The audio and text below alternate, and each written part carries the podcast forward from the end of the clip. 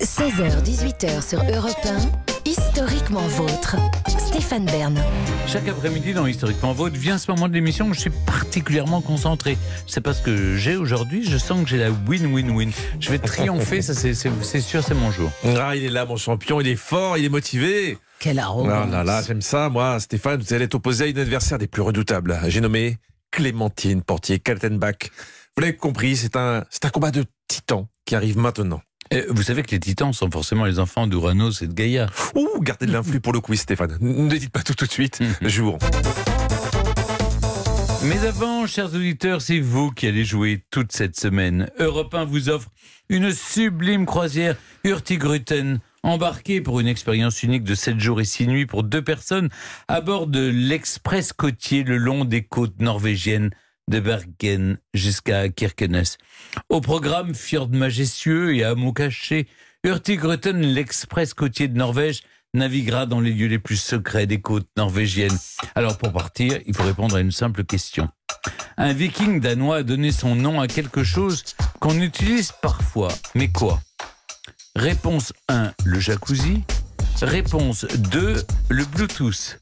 Envoyez d'abord le mot croisière en majuscule au 739 21, 75 centimes plus le coût du SMS, et il faut 3 SMS pour pouvoir participer et évidemment avoir la bonne réponse. Bonne chance à toutes et à tous. Alors là, vous avez mis nos auditeurs à contribution. Maintenant, c'est à vous de jouer, mes amis. Une question pour vous, Stéphane. 1956. Vous le savez, il y a des élections législatives en Islande. Mais rassurez-vous, c'est c'est pas la question. Ah bon, c'est pas la question. Ça va pas porter sur ça, sinon je vous sentais un petit peu en Oui, détresse. j'ai- j'étais un peu perdu là. 1956, c'est la sortie du titre Fever par Little Winnie John. I get a feeling that's so hard to bear. You give me fever.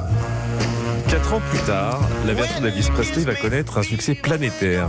Et 17 ans après, l'original, enfin, euh, ce que c'est qu'on vient d'entendre de Little Winnie John, eh ben, Johnny et Sylvie Vartan vont la chanter en duo. Mais par quoi ils vont remplacer le mot fever? Par vivre, par libre ou par ivre? Libre, je crois. Moi, j'aurais dit ivre, c'est ce qui s'approche le plus. C'est-à-dire, c'est une forme de, de- de- D'ivresse, comme une forme de maladie, d'ivresse. Tu me, tu, tu me gagnes, tu m'as. Ivre, allez, je vais suivre ma, ma camarade. Ivre, on vérifie. Vous avez Oh, perdu. Oh zut Bah, alors. on écoute la, la réponse surtout.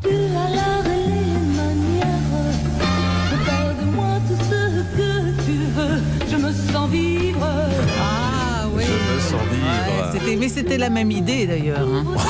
la mauvaise foi de celle-là. Vous avez Je dit. suis navré, Stéphane. hein. Là, Mais je non, vous ai non, vraiment non, induit non, en non. erreur. Oui, mais oui, c'est ce que j'aurais répondu. Vous devriez avoir honte. Mais non, ça va. Résultat, la, la question Waka Waka, ça va être pour vous. Aïe, aïe, aïe.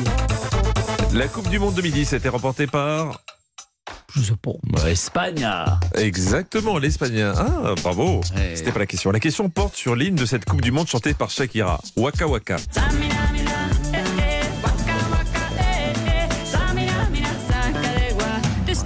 Africa. Alors, d'où vient cette chanson? Plusieurs propositions. Elle vient de l'armée camerounaise, des pompiers brésiliens ou des gardes-chasse sadomasochistes de Tirongardé. Ça doit pas être ça. Vous êtes sûr? Je vous épargne la troisième. Bon, ça alors, saurait. bon. Ah oui.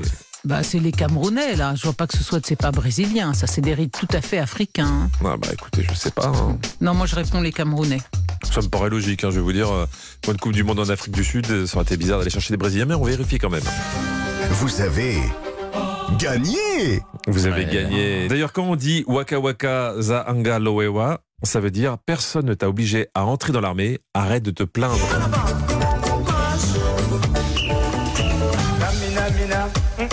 Waka waka, eh eh. Namina mina sangalewa, anawam ah ah. Et ils lui ont pas fait un procès Bon, je pense qu'il y Elle a acheté un- les droits Il y a eu un accord, il y a eu un accord. ouais. Question numéro 3 pour vous, Stéphane. J'imagine que pour vos 5 à 7, Stéphane, vous n'allez pas dans le premier hôtel miteux qui passe. Vous allez peut-être à l'hôtel des Archevêques de Sens, situé dans le 4e arrondissement de Paris. Ça vous arrive Oui. Non Oui, oui. Alors, que peut-on voir incrusté dans les parois de cet édifice du 15e siècle? Un morceau de baïonnette cassé dans un interstice Un boulet de canon encastré qu'on n'a jamais pu retirer Ou des dents de lait des enfants des bâtisseurs Euh, Est-ce que c'est pas parce qu'à Saint-Gervais il y a un boulet de canon, ça et il reste un boulet de canon. Mais est-ce que c'est un, un boulet de canon. c'est, je crois que c'est un boulet de Un canon. boulet de canon. On vérifie. Vous avez gagné. C'est un boulet de canon tiré un 28 juillet 1830. Durant la. Révolution Ah, des Trois Glorieuses, 1830, ah ouais. quand le peuple parisien s'est soulevé contre Charles X, le boulet est comme moi, toujours visible. Voilà. Une question pour Clémentine maintenant. Remontons encore plus le temps. Nous sommes en 305 et le concile d'Elvire est tenu en Espagne. Concrètement, 19 évêques, 27 prêtres, des diacres et des laïcs écrivent des canons. Peut- Peut-être qu'ils en boivent aussi, on ne sait pas. Le canon 62 prévoit que la femme qui n'a pas enfanté ne peut être une bonne chrétienne. Vrai ou faux Oui, oh. je réponds oui, cette disposition existe. Une femme qui n'enfante pas n'est- pas euh, tout à fait une bonne chrétienne.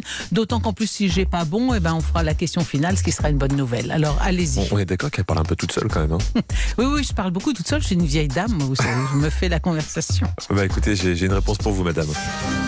Vous avez Vous avez perdu, je suis désolé. Le canon 62, c'est celui qui prévoit que les comédiens ne sont pas de vrais chrétiens.